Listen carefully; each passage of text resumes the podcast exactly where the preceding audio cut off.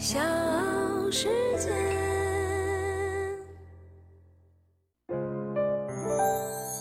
大咖故事，故事舅舅，越说越有。西贝莜面村，你有没有吃过呢？以人均一百块钱的价格吃到西贝的预制菜，你愿不愿意去消费？在去年年底呢，西贝餐饮新零售项目贾国龙功夫菜带着川、鲁、粤、淮扬等八大菜系的三十多款菜品，在西贝莜面村以及贾国龙功夫菜门店进行销售。跟贾国龙功夫菜同时推向市场的，还有那句西贝。也在筹备上市。我在内蒙啊，内蒙是一个资源富集的地区啊，这个有好多这个进进入这个矿产的机会。对啊，我跟他们讲，我说你还有比全世界七十亿张嘴更大的矿吗？嗯，我就开这个矿，啊，持续的开，七十亿人每天三顿饭，你看这多大的矿呀！而且这个是生生不息的，有人就要吃。我我把它理解为这是一个富矿。我是唐莹，欢迎各位收听和订阅今天的大咖故事。那今天呢，我们来说一说吃货西贝的创始人贾国龙。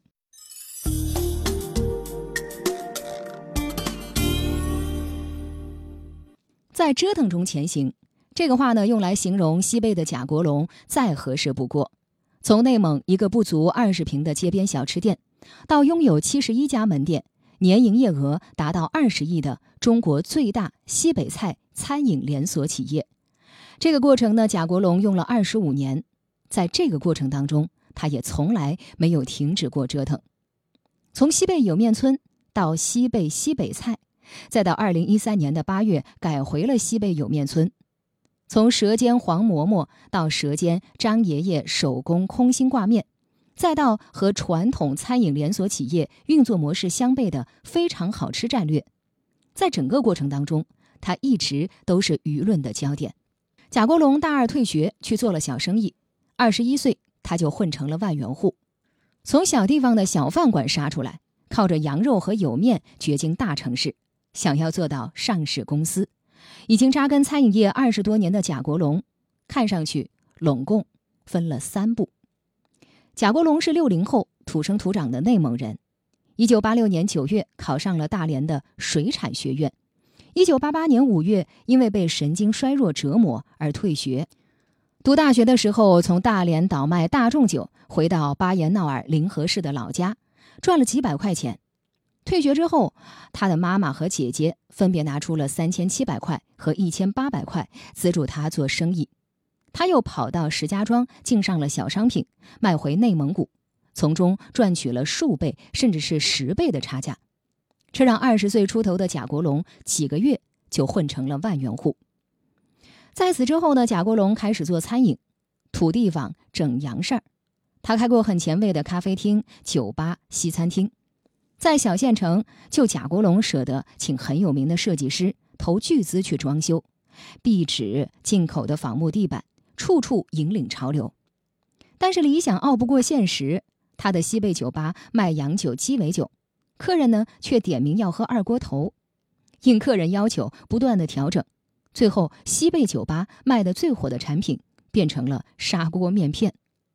贾国龙就干脆把它做成了中餐馆，跟着市场变化而变化。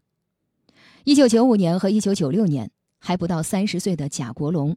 经历了创业以来的一个小高潮，年入百万，生意好到让他觉得零和太小，装不下了。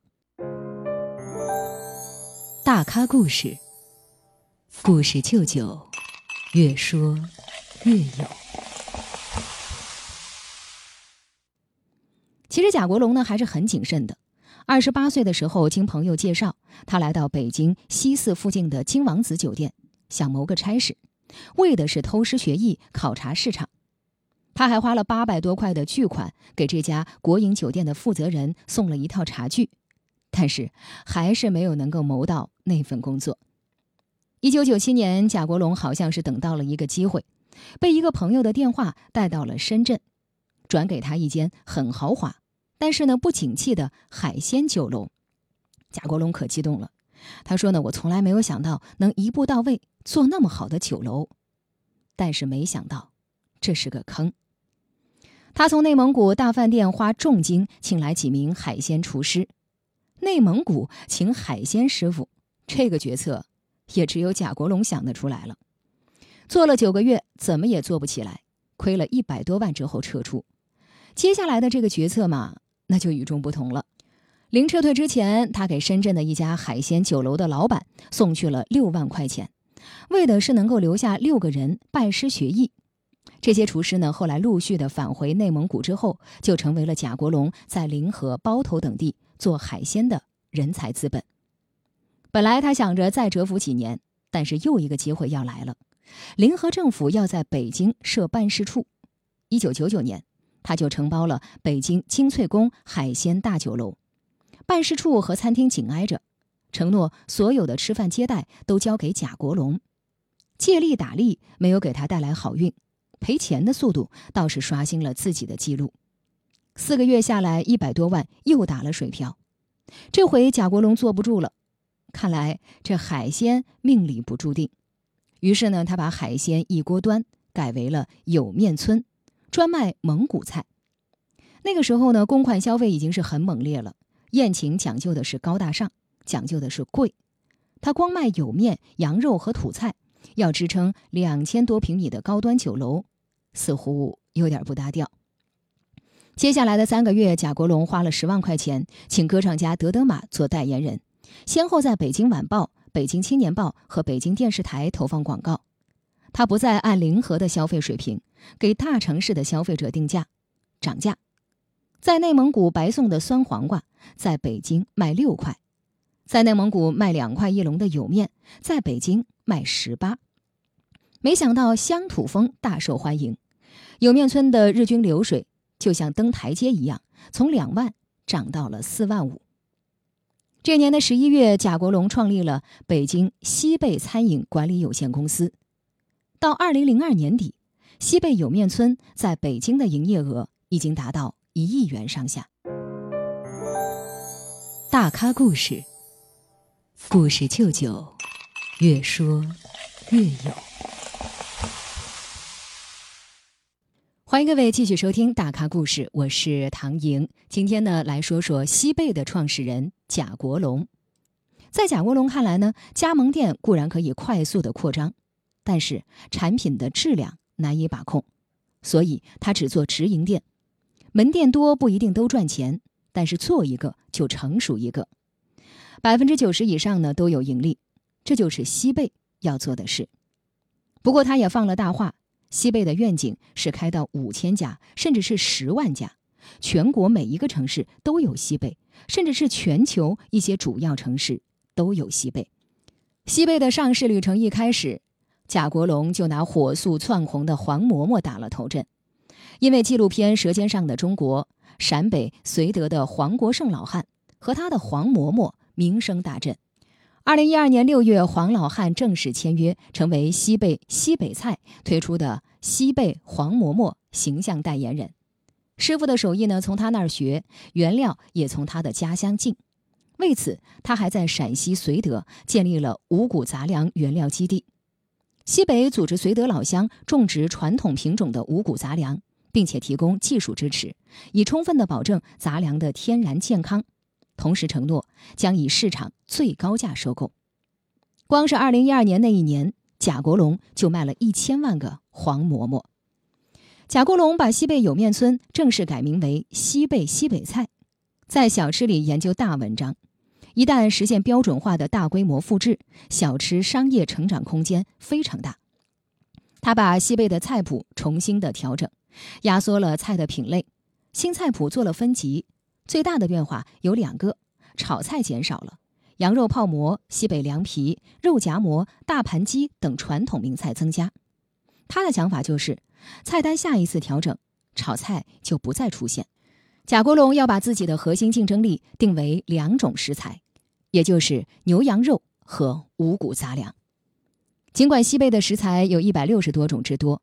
一家西贝餐厅的采购预算当中，用于牛羊肉的占比在百分之五十左右，五谷杂粮是在百分之二十到百分之三十之间。在餐厅当地采购的时鲜蔬菜、禽蛋还有调废品不超过百分之三十。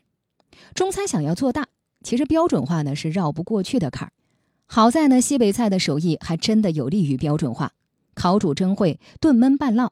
也许呢，这就是贾国龙尽力压缩炒菜比例，而又不影响西北菜整体风味的背后原因。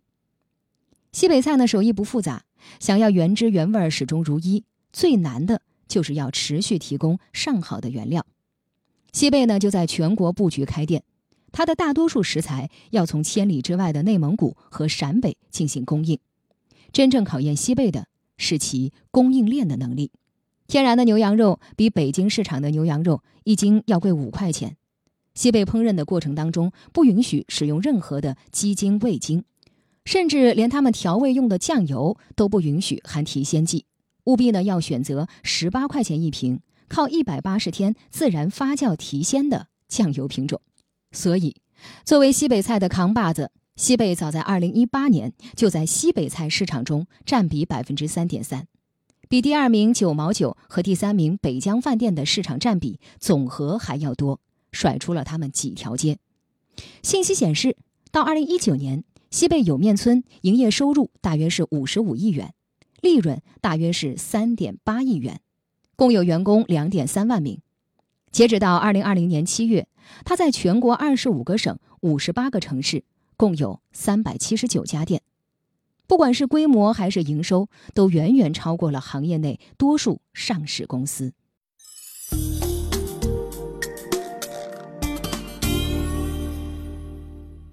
但是，疫情给餐饮带来的冲击是我们无法想象的，而对于拥有这么多门店的贾国龙来说，更是一种巨大的打击。